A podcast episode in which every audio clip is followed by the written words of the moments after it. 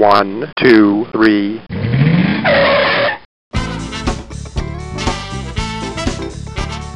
Bem-vindo, bem-vindo ao Paladar Distinto, seu podcast de gastronomia.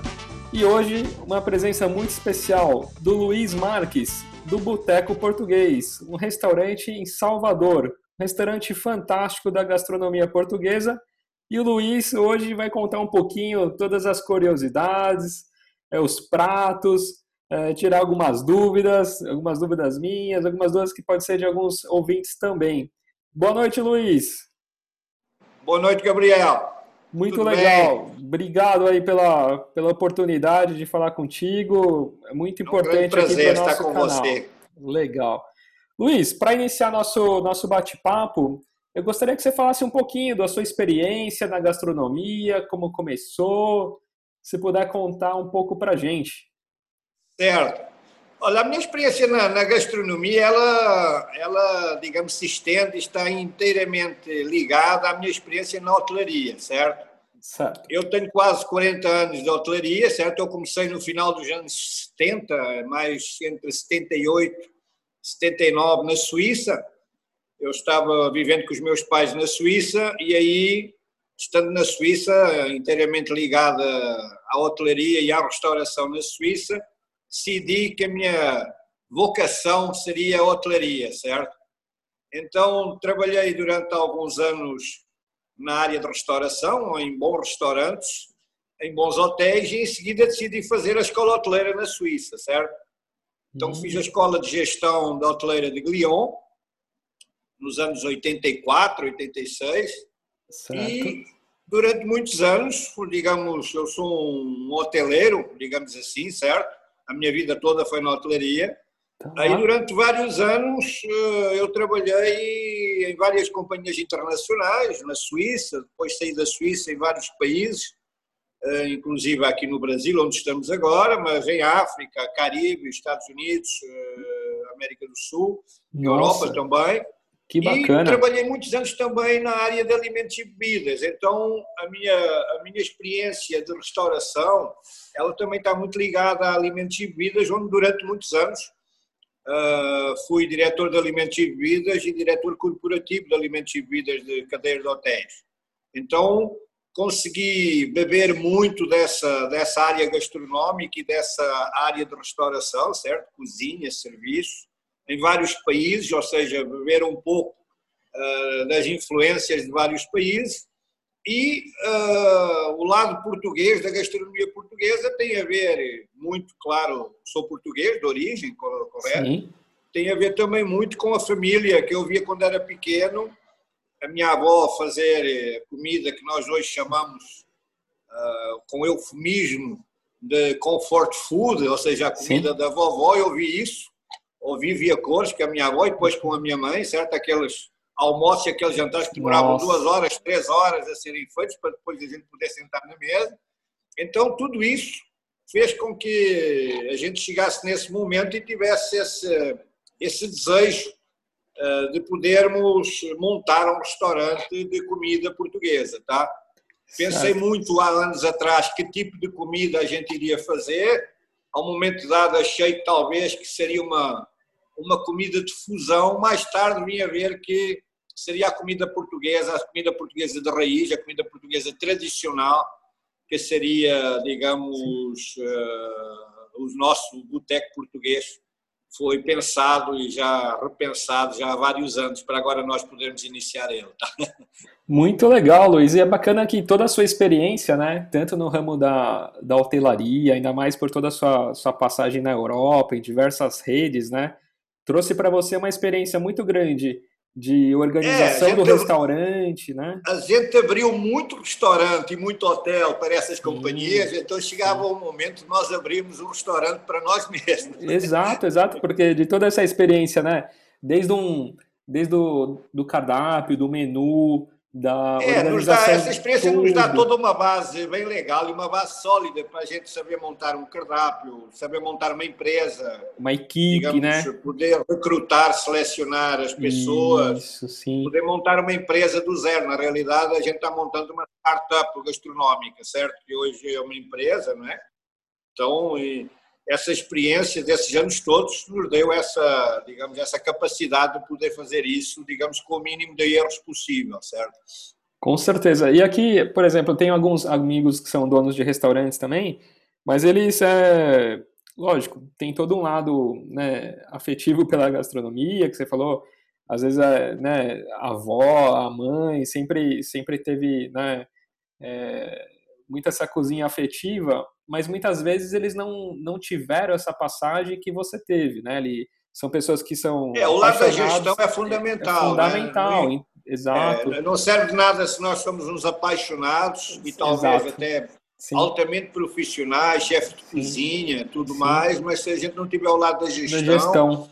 o lado do marketing, o lado do, do como vender, o lado do cliente, ou seja, como eu contacto o cliente, como é que eu faço voltar, como é que esse cliente vai ficar, é, fidelizar ele, certo? Então, se Exato. nós não tivermos esses, todas essas, conhecimento dessas ferramentas hoje, da internet, dos canais de venda, tudo mais, Instagram e tudo, fica difícil, por muito que a gente tenha um produto maravilhoso, uma ideia maravilhosa, um conceito maravilhoso, mas fica difícil depois você poder vender e rentabilizar a sua empresa, né?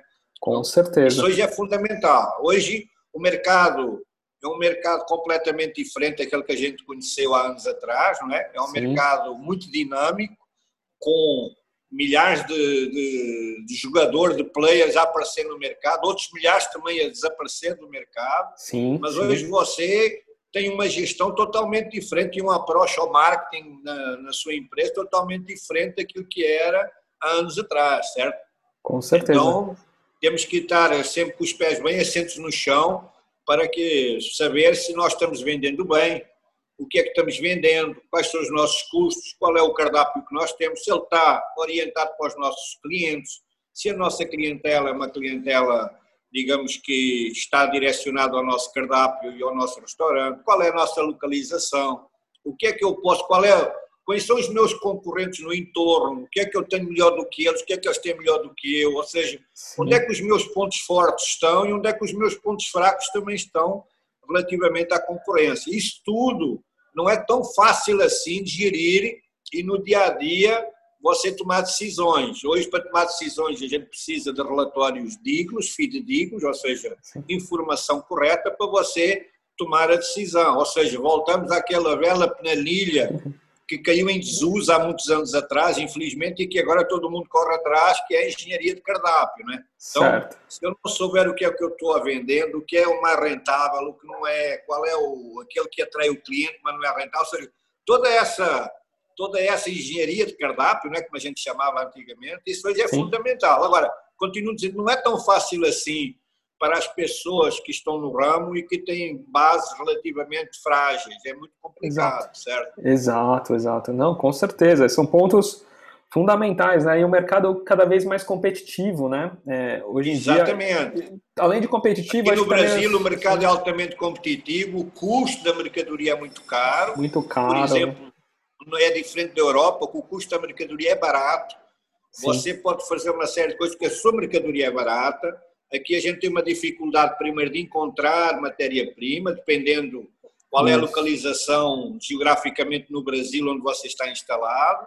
Em seguida, é tudo muito caro, certo? Sim. Uh, em terceiro lugar, o fornecedor tem hoje, amanhã não tem, ou seja, você não consegue ter uma, uma cadeia de fornecimento que seja efetiva.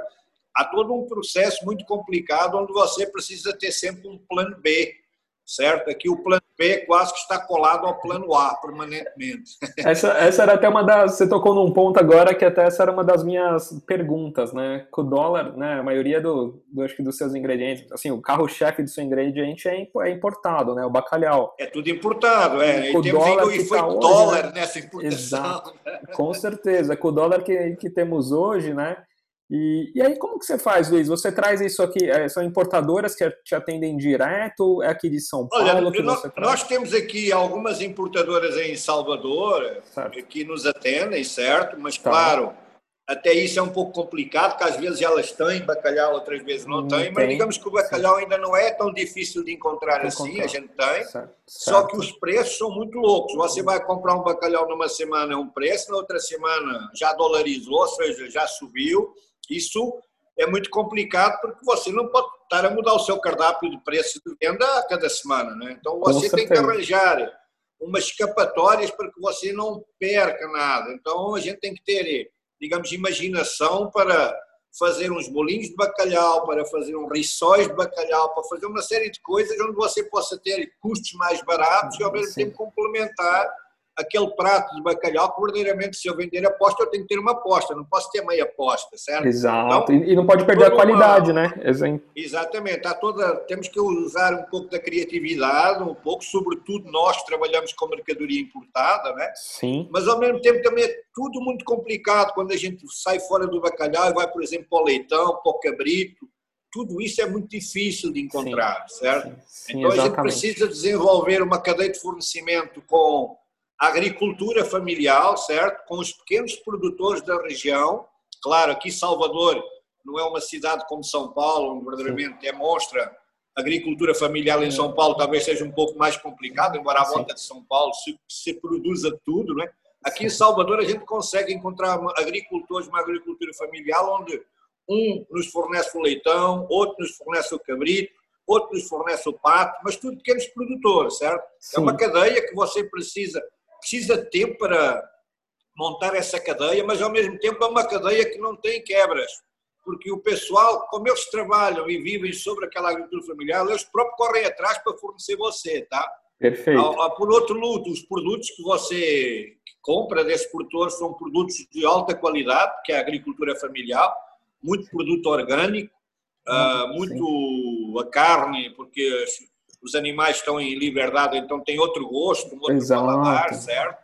Sim, e conseguimos também preços melhores que a gente tira a cadeia normal de fornecimento das grandes superfícies. Né? Não tem atravessador, né? Não tem o atravessador. Ex exatamente, exatamente. Então, tudo isso é um trabalho bem, digamos, bem longo, é, é uma cadeia, é, é todo um elo que você conquista e vai conquistando com todos esses fornecedores que trazem mais fornecedores para para o circo e ao mesmo tempo você vai tendo mais fornecedores e essa cadeia interrupta com tudo pequenos produtores, tá?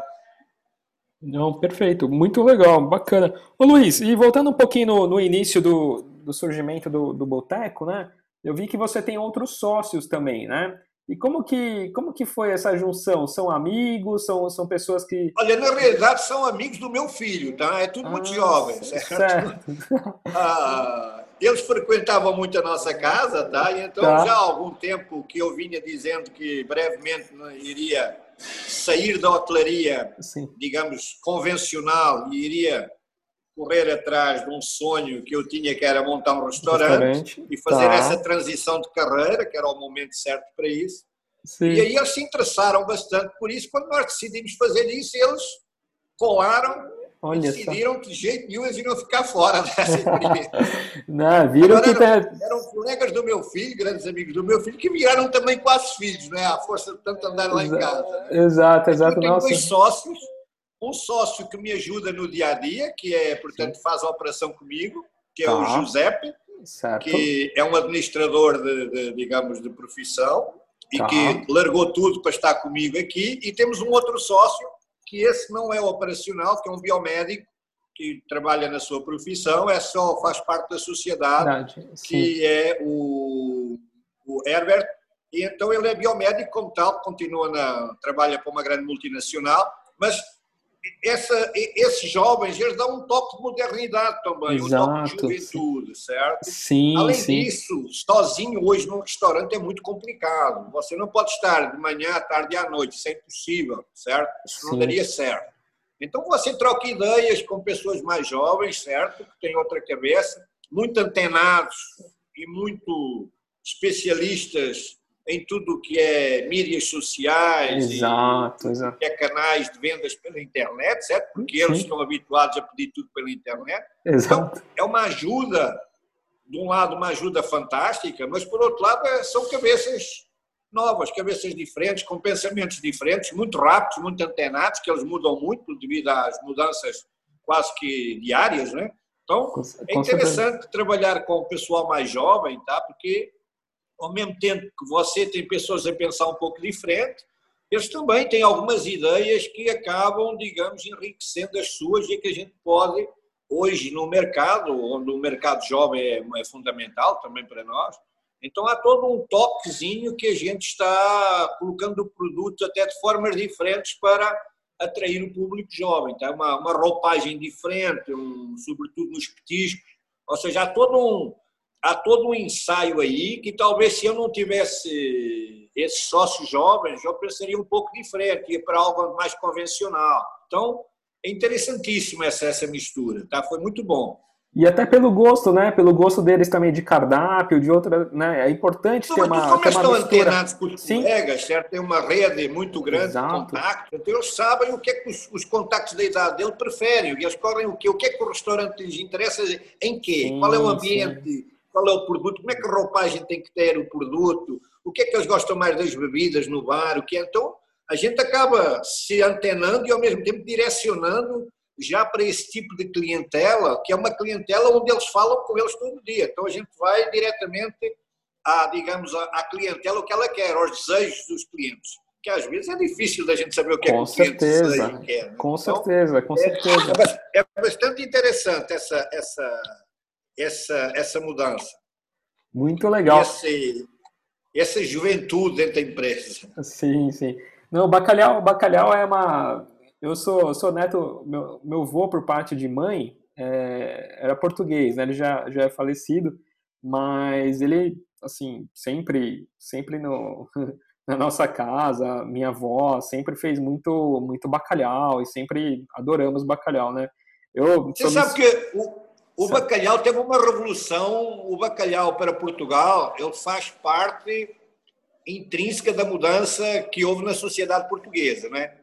Eu sou originário da região de Coimbra, a minha família vem toda Aham. da região de Coimbra, da região da Bairrada, certo? Do, da região do, do Leitão à Bairrada, né? dos, certo. dos comandos. E perto da, de Coimbra, portanto, na região de Aveiro, aquela região toda ali de Aveiro, Costa Nova, Vagos, era a região, era o porto da, da, tra, da tracagem da, das frotas bacalhoeiras portuguesas, certo? Tudo estava naquela região ali. Antigamente, o bacalhau, antigamente o bacalhau era comida de pobre. Olha Havia só. bacalhaus de vários tamanhos, os bacalhaus pequenos e médios era, era comida de pobre, porque ele era tão barato, era disso que a população portuguesa pobre se alimentava, na década de 70 para trás, certo? Certo. Em seguida, o bacalhau vem a ser, como hoje é, um prato de rico, porque ele virou um Exato. prato caro. Até em Exato. Portugal, na compra, o bacalhau está caro, comparativamente com o que era antes, certo? Sim. Então, hoje, o bacalhau é um, embora continue sendo um prato típico português, verdadeiramente o bacalhau na gastronomia portuguesa, ele está sempre na cabeça de qualquer região portuguesa, mas Sim. hoje é um prato que custa muito mais caro que qualquer outro quando a gente come em qualquer restaurante em Portugal, certo? Então, houve essa revolução gastronómica social no, no país e o bacalhau, claro, seguiu também a moda. Não, muito, muito bacana. E, e bacalhau, assim, que nem eu falei, quando eu era pequeno, meu avô, meu avô sempre nos levava. Tinha um restaurante aqui em São Paulo, não sei se você chegou a conhecer, é muito tradicional ali na região perto do Brás, ali chama O Presidente, né? É, da Visconde de Parnaíba aqui. E eu me lembro que desse, desse bacalhau, assim, eu sempre, nossa, no começo, quando era, eu não gostava muito, depois de tanto ir nesse restaurante, acabei nossa, ficando fã assim dessa, dessa comida e gostando muito, porque eles tinham um tipo de bacalhau, eles faziam um preparo lá, que eles colocavam meio, meio jogava no azeite quente, assim, sabe? E ficava uma crostinha assim de, de azeite, assim, como se fosse. Nossa, era uma, uma delícia, assim, né? Sempre servido lá com brócolis e tal. E minha avó, minha mãe sempre né, faz bolinho, fez bolinho, bolinho de bacalhau, assim, então bolinho de bacalhau agora final de ano, essas coisas é, é muito clássico aqui em casa e sempre a gente, meu pai, sempre a gente gostou, gostou muito, né? Minha família inteira é, tem uma aquela, né, o comfort food, né? Uma comida assim, lembrança afetiva muito forte da, da minha avó, do meu avô, né? Então isso é muito muito legal. E eu tive a Era oportunidade. antiga- antigamente a comida ela demorava horas a fazer, primeiro porque a Sim. comida era feita ainda em forno a lenha, né? Exato. Usava-se muito forno, usava-se muito a, a, digamos, a panela para se fazer comida, mais fazia-se comida para mais de um dia, não se fazia comida para duas ou três, fazia-se comida já que durasse dois, três, quatro dias. Sim, e a comida era feita como antigamente, portanto, era, aquela comida ia, qualquer carne que se pusesse na panela, ela durava uma hora e meia, duas a cozer, para ela ficar mole, mole, mole, quase a desfazer-se. Muita comida aqui ao forno, portanto, duas horas, três ao forno sempre muito vinho nos assados, não é? que era o que dava o, uh, digamos, o, o, o, gosto e o sabor, né? o, sabor e sobretudo o molho, sempre muito. O Portugal tem, tem uma característica que tudo que vai ao forno raramente, raramente é seco. 90 ah, e quase 5% leva tudo molho. E os molhos tá. são muito à base de vinho sempre, certo? Sim, sempre sim. o coloral, alho, coloral, cebola e salsa como base e depois o vinho para lhe dar digamos, o, é o deglacê natural de qualquer, de qualquer assado, tá? Nossa, então, que... essa, essa, comida, ela hoje voltou novamente, ou seja, Portugal voltou há uns anos para cá, devido a, digamos, a sua posição hoje dominante na, na Europa de, de, turista, não é? Porque Portugal continua, nesses últimos anos, a ser um destino de eleição na Europa. Então, Sim. a gastronomia, ela seguiu e soube aproveitar muito bem essa posição de relevo de Portugal que está na Europa, como o melhor destino da Europa para, para, para tanto praia como de cidade tudo mais, a, a restauração, a gastronomia ela veio atrás e voltou novamente a ressuscitar a antiga cozinha portuguesa, ou seja, o que a gente hoje chama de comfort food, ou comida da vovó, ou então o slow food, que a gente quer chamar, que era Sim. aquela comida que demorava uma, duas, três horas a fazer qualquer coisa, certo? Então hoje você volta novamente a ter os assados como era antigamente, a ter aquela comidinha que demora ali duas horas, que você, verdadeiramente, com todo o sabor, todo o paladar que tem, certo? Então, hoje, verdadeiramente, é, é, é fantástico a comida, ela, eles, em Portugal, verdadeiramente, eles, eles souberam novamente uh, resgatar um pouco a comida, que era a comida de eleição e a comida de base, a comida tradicional portuguesa, tá? Então foi muito, muito legal, muito interessante. Que é a comida que nós servimos aqui no boteco. Ah, nós servimos uma comida inteiramente tradicional, certo? Não é uma, não é uma, uma gastronomia contemporânea, que, que ah. eu gosto, eu adoro, acho que está-se a fazer em Portugal uma gastronomia contemporânea maravilhosa, tem chefes fabulosos nesse momento em Portugal, Sim. mas nós aqui fazemos a comida tradicional, a, famosa comida da vovó mesmo. Tá? Isso, que eu, isso que eu ia te perguntar, assim, hoje no seu cardápio eu vi que tem tem muito forte, né? Lógico, além dos, dos pratos do bacalhau, se puder contar um pouquinho do que mais sai.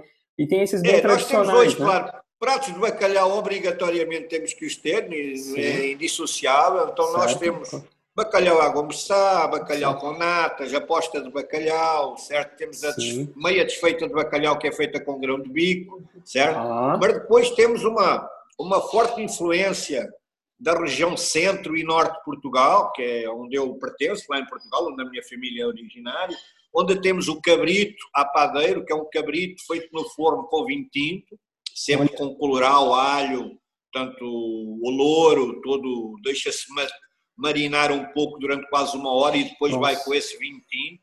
Temos o leitão abarrado, feito exatamente como nós fazemos lá em Portugal. O leitão é cozido, é um leitão de mais ou menos 8 quilos todo certo. cozido, e lá tá. dentro leva o molhozinho dele, à base de alho, à base de vinho branco, louro e, sobretudo, um pouco de, de, de banha hidrogenada, dado que o leitãozinho ele é desmamado, portanto ele tem entre 6 e 8 quilos, é um leitãozinho pequeno, e vinho branco, e ele vai assar durante duas horas e meia com aquele molho. Quando nós o retiramos, abrimos, tiramos o molho, e o assado, aquela pele está crocante, está crocante total.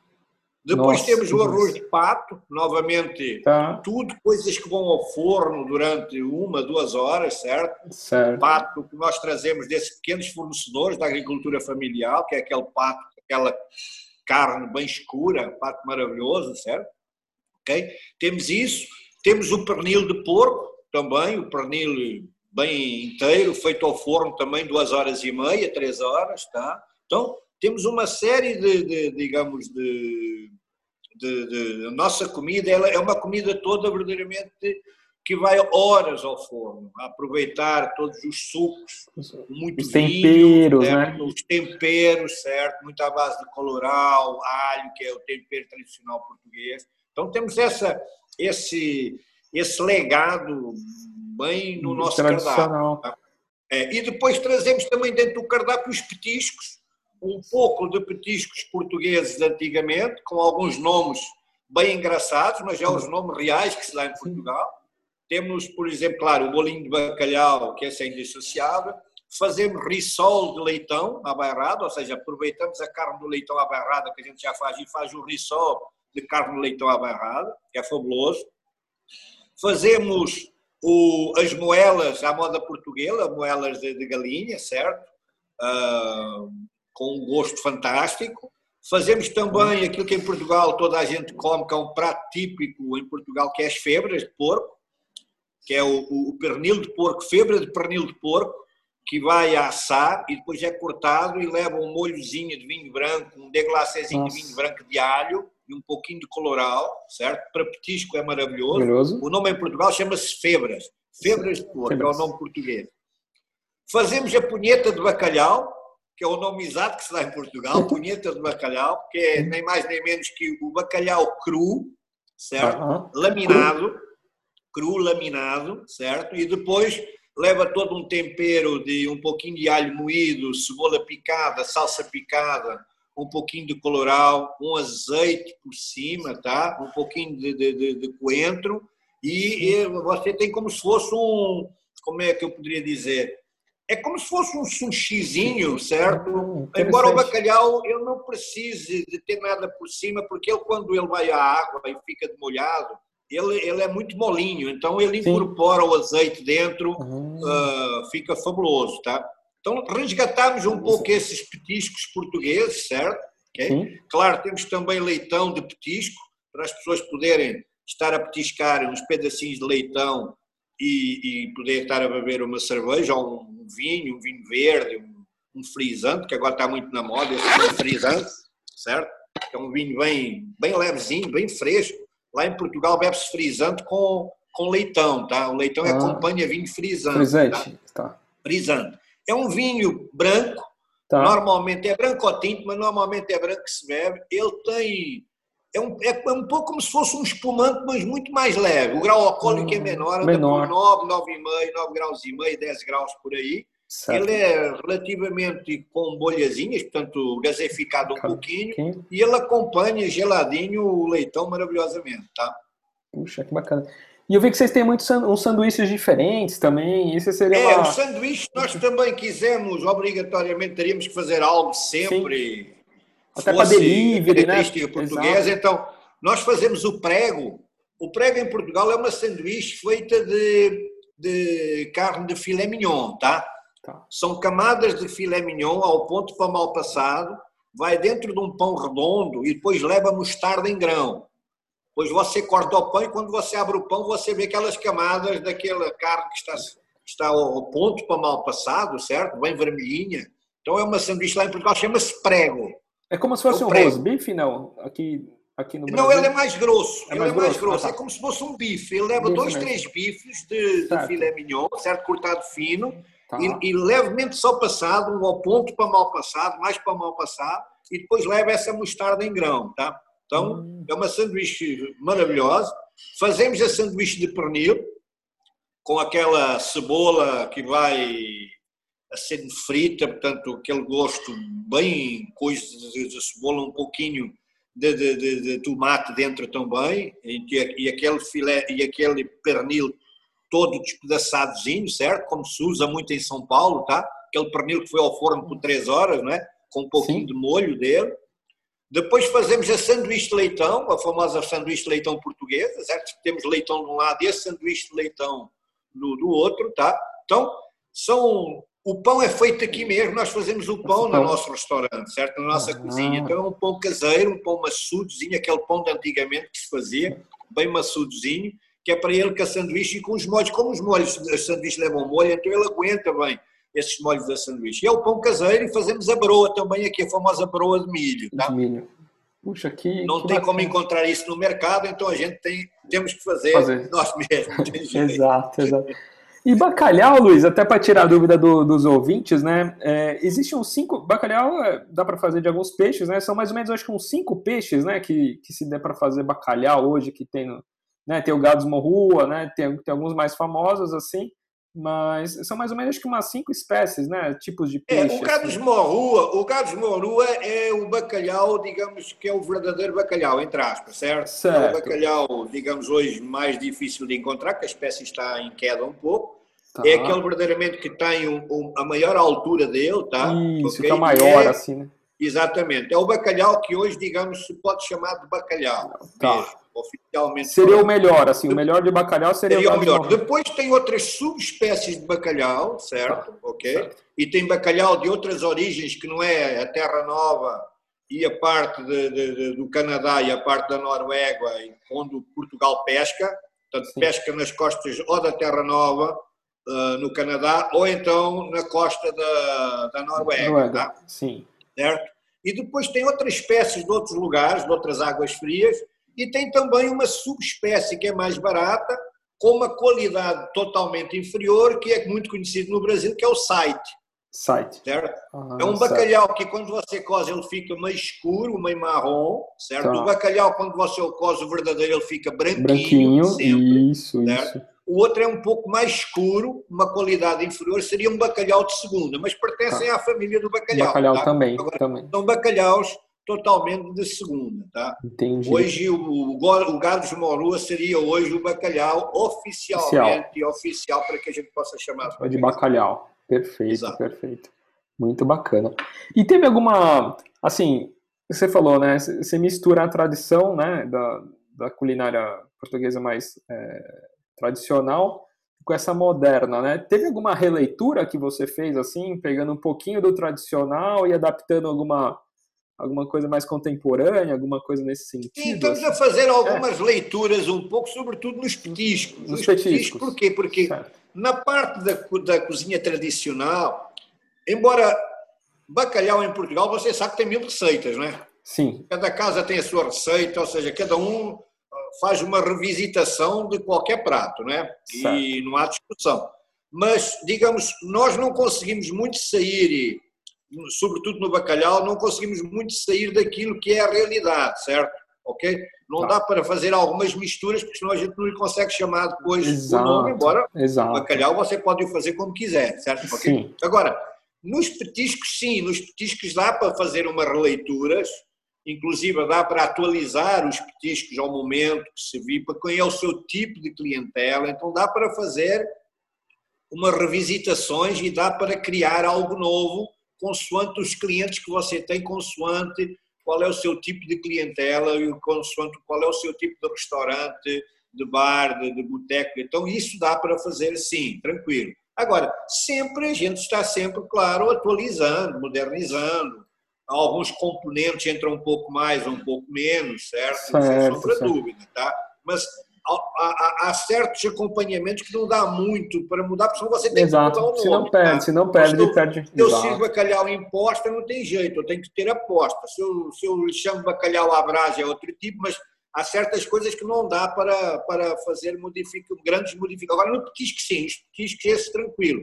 Dá para nós atualizarmos, revisitarmos, fazermos mil coisas nos petiscos, sem perder a qualidade, claro, sem perder inclusive a, a origem, a tradição, mas dá verdadeiramente para você fazer coisas bem legais. Que bacana, que bacana. Outro dia eu estava vendo uma, uma matéria, Luiz, é muito forte. Aqui também no, em São Paulo, no estádio ali da, do clube de futebol portuguesa, né? Às vezes sempre tem as festas lá, sempre tinha, né? Agora com a pandemia. E sempre eles servem muito também, sempre, a gente sempre gostou da, da sardinha portuguesa, né? Aquela Ah, sardinha sardinha. grande, na, gra, na grelha e tal. É uma delícia, né? E eu estava vendo uma reportagem recentemente e eu achei interessante que eu nunca tinha visto isso. É, diz que é uma tradição também em Portugal comer essa sardinha, lógico, eles fazem na brasa, depois com um pão de uma broa, assim, de, de milho, assim, e eles tomavam o vinho numa caneca é uma tradição, é uma tradição, né? Isso em É é, Portugal, tra- né? é a tradição das festas do São João, Santo Ah, Antônio em Santo. Antônio. E eu achei Santo interessante Antônio é, tradi- é tradição em Lisboa e o São Certo. João é no Porto. no Porto. Então comia-se sardinha com broa e Sim. a caneca de, de vinho. De A vinho, broa era um, isso. era um pedaço de broa grande e a Isso. sardinha ia em cima, Em cima, da broa. Ela exato. largava o suco dela de assado, você comia a sardinha, depois Isso. comia a broa, com aquele suco em cima. Exa- exatamente, Então muito. você come isso na rua. Eles montam umas barraquinhas, como a gente aqui tem também, e você nas festas vai sentar naqueles bancos de madeira, que aquelas. Sim. Aí você vai buscar eh, duas ou três sardinhas, eles já lhe dão a, a, a coisa da broa também no prato, e você traz, compra um. É como se fosse um combo. Traz o, o- a, caneca, caneca. De, de, de, de- de barro, com Exato. o vinho, né? vinho do labrador, como se diz lá em Portugal, vinho avulso do labrador, muito bom Sim. e aquela sardinha em cima da broa. Quando você acabou de comer a sardinha à mão, à mão, não tem garfo claro. nem faca, é à mão, o Certo. suco da sardinha está todo em cima da broa e você come a broa a seguir. Então, esse é Nossa. tradicional. Qual é o nosso problema aqui em Salvador, Gabriel? Eu não, Certo. tenho, eu não consigo aceder à sardinha, porque a sardinha boa ela tem que ser fresca. Sim. A sardinha sim. nossa do Brasil vem de Santa Catarina. Ela Ah. chega aqui congelada. Se eu descongelar a sardinha, ela está uma água. Quando eu for Nossa. depois para grelhar, eu não consigo mais porque ela vai.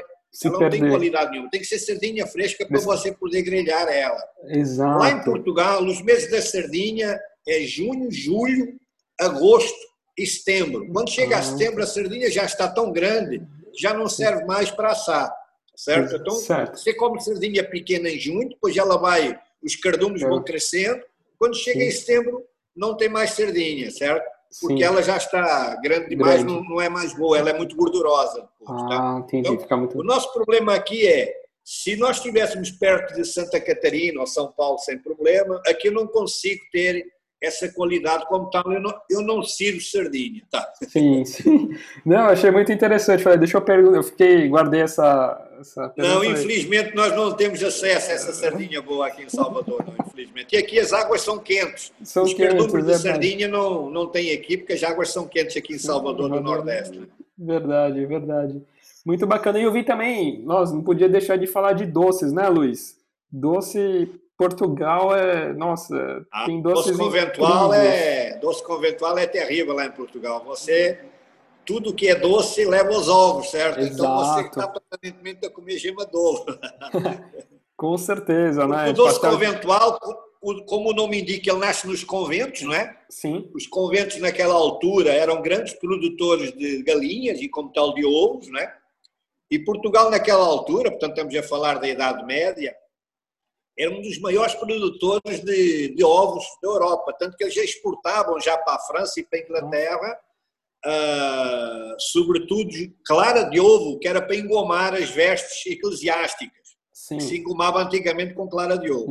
Então sobravam as gemas. Sim, Então eles não sabiam o que fazer com as gemas. Aí todos os, digamos, os doces eh, conventuais, como se diz em Portugal, nasceram dentro dos conventos.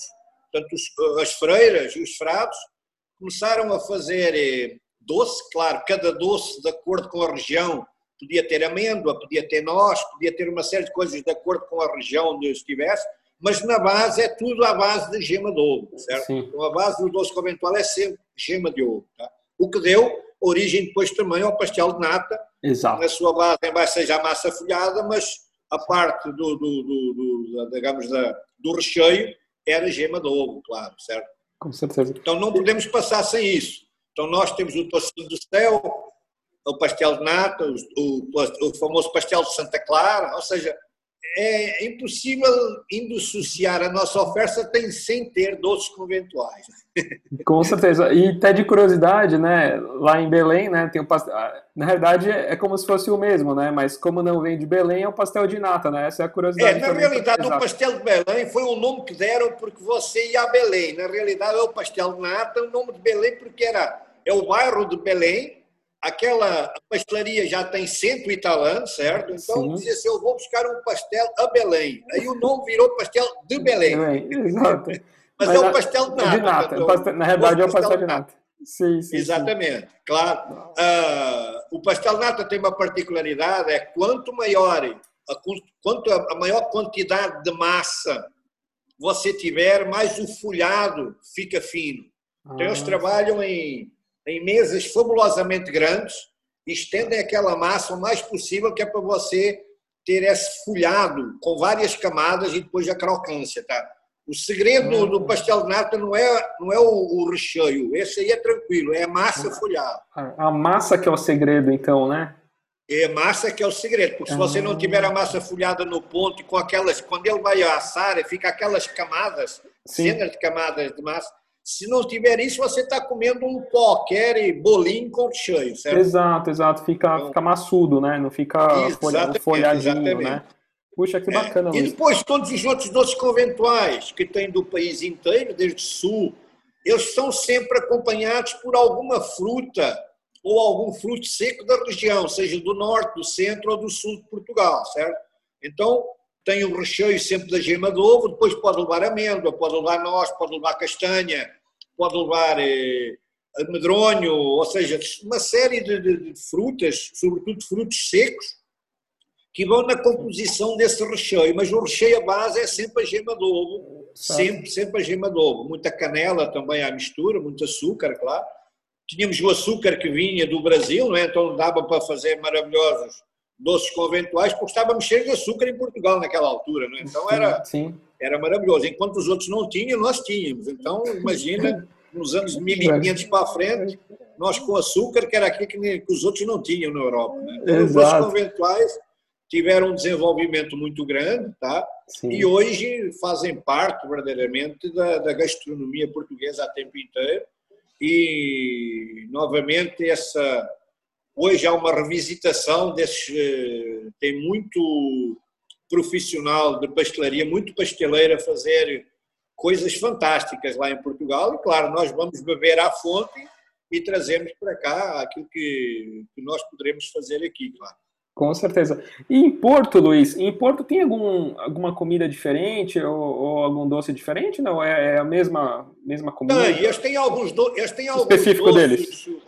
É, por, o Porto tem alguns doces da região específicos deles e Certo. tem algumas certas comidas também específicas deles. Eles trabalham muito, por exemplo, com tripas à moda do Porto, que é a tripa de porco, e eles fazem um ensopado, que é um negócio maravilhoso, certo? Embora possa parecer estranho, mas é um negócio Sim. fabuloso. Eles têm alguns, eles trabalham com muito ensopado na região do, do Ah, Porto, tá? certo, certo? Agora, a região do Porto também é uma região fantástica para mariscos e frutos do mar.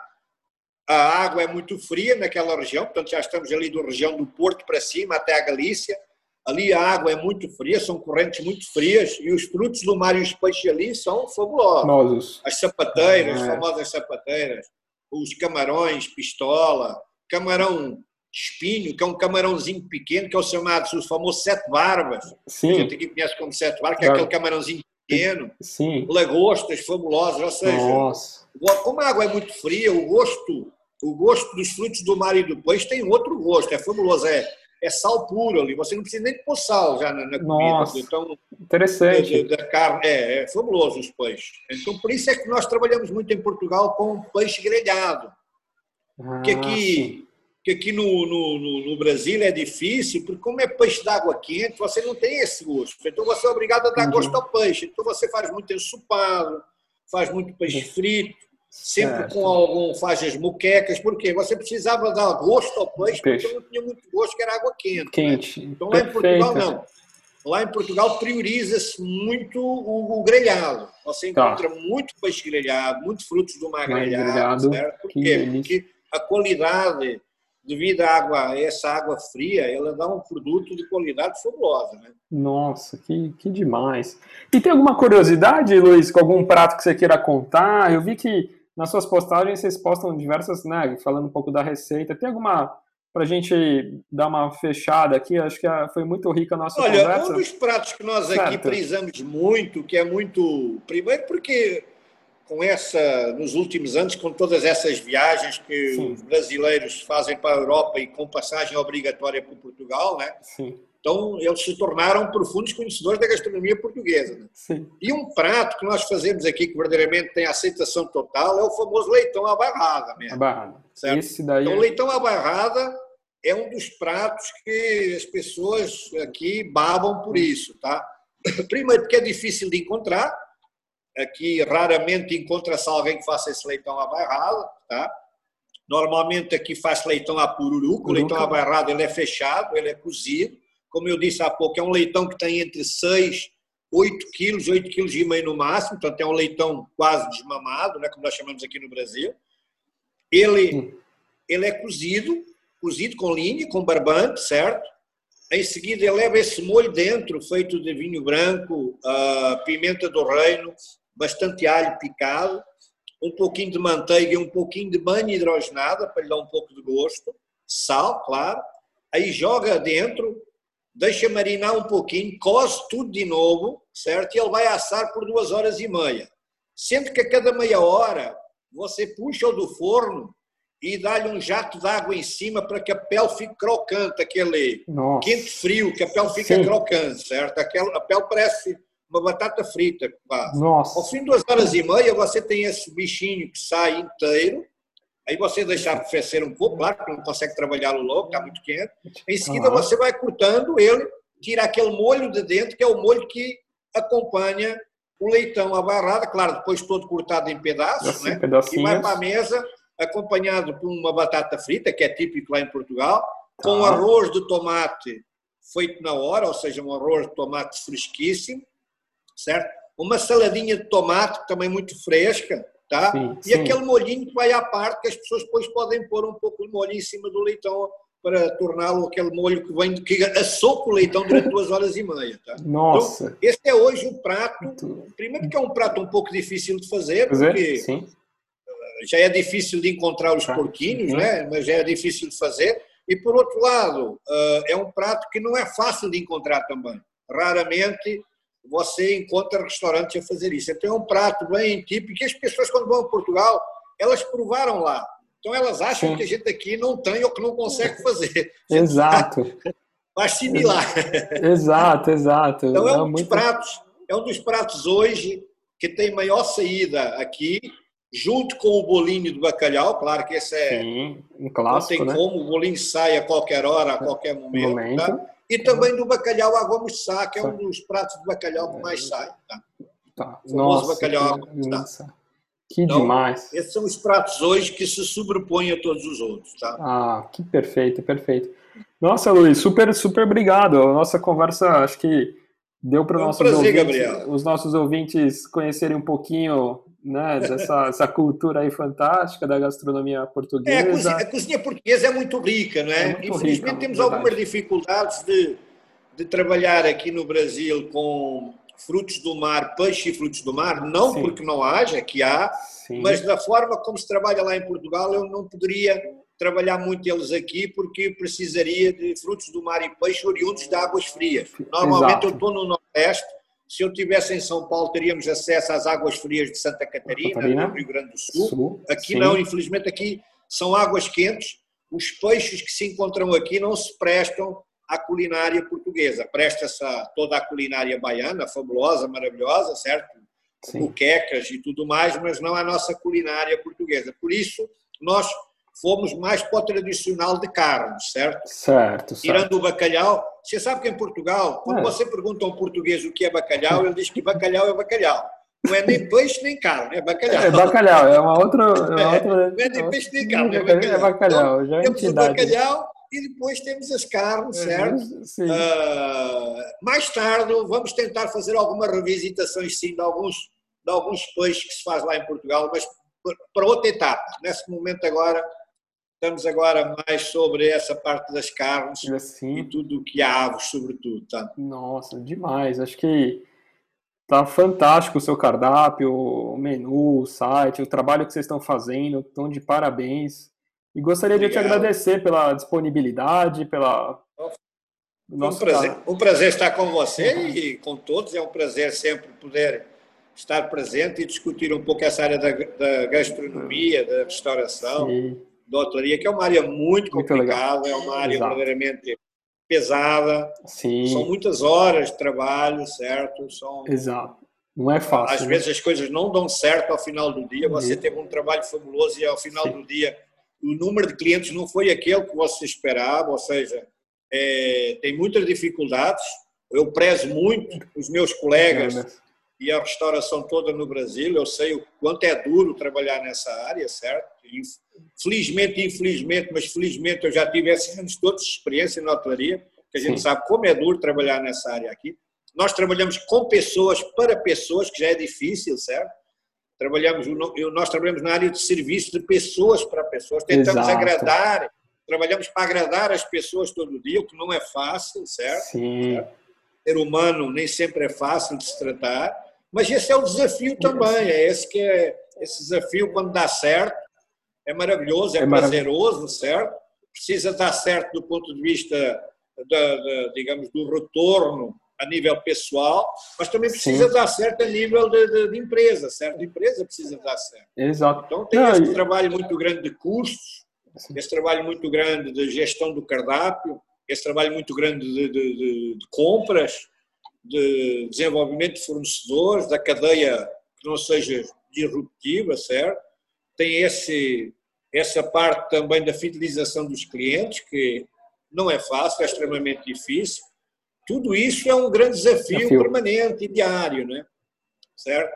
E nós sabemos quanto é duro, quanto é duro essa área. Então, eu dou os parabéns a todo mundo. Os meus colegas trabalham no Brasil inteiro nessa área, que é uma área bem, bem, bem difícil. difícil tá? Mas é uma certeza. área custosa, uma área maravilhosa. Prazerosa, né? E quando você cativa, exatamente, quando exatamente. você cativa, faz um bom trabalho, é o boca a boca, né? Que vai gerando cada vez é, mais clientes, a todo, a todo um trabalho, a todo, todo dia você vai colocando na, nas mídias sociais as suas fotos, Sim. vai criando conteúdo, Exato. vai colocando, vai tendo feedback dos clientes, vai se ajustando. Sim. Ou seja, tem que ter um contato muito perto com as pessoas dentro do seu restaurante, tem que criar, fidelizar não é tão fácil assim. Para você fidelizar, você precisa ter um produto bom precisa ter um serviço, serviço maravilhoso bom. e mais. Exato. A pessoa tem que se sentir como se estivesse em casa. Tudo isso não é tão fácil assim, é muito difícil fazer isso. Não é, parece que é fácil, mas é difícil, certo? Então você precisa ter uma, uma equipa que esteja bem todo dia, você precisa que as pessoas estejam bem, que trabalhem com gosto, gosto, trabalhem com prazer. Você precisa de criar condições para esses seus funcionários, certo? Para que as coisas todo dia eles possam servir e ao mesmo isso. tempo sentir-se prazerosos também a fazer o que fazem, que é a profissão deles. Então, tudo isso aí é um novelozinho todo dia, você tem que desmanchar e enrolar todo dia, certo?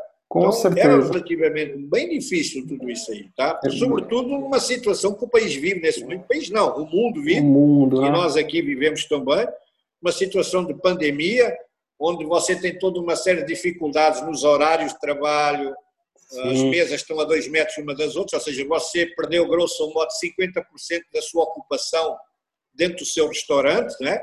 Então, Exato. tudo isso você automaticamente perdeu quase 50% do seu faturamento possível ou passível de ser feito. Então, há toda uma reestruturação, toda uma reengenharia de operação que você tem que fazer, certo? Sim. Então, isso tem que ser bem claro. Ou seja, aquilo que dava certo o ano passado não mais dá certo esse ano e seguramente não será a mesma coisa para o ano. Então, Exato. precisamos de correr atrás todo dia, novas ideias, tentar abrir a porta que estava fechada, tentar encontrar janelas onde era a parede. Então, precisamos estar com a cabeça bem aberta, tá. fazer coisas que talvez no, há um ano ou dois anos atrás não era interessante, agora virou uhum. altamente interessante. Ou seja, precisamos estar abertos a essas mudanças todas e deixar Sim. que essas mudanças cheguem até nós também. Né? Com certeza. É grande, acho que esse é o grande desafio. desafio. Verdade. Luiz, obrigado. E passando para os ouvintes, acompanhar o Luiz Marques, o site dele é botecoportuguês.com.br e no Instagram, arroba botecoportuguês. E aqui é o Gabriel Acamini, do Instagram Hot Tips Brasil, e o, e o Instagram do canal aqui de podcast, arroba Paladar Distinto. Obrigado, Luiz. Obrigado, Gabriel. Foi um prazer, tá? Uma boa noite para você. Um grande abraço. Tá? Um grande, grande abraço, abraço, tá? Tchau, tchau. Tchau, tchau.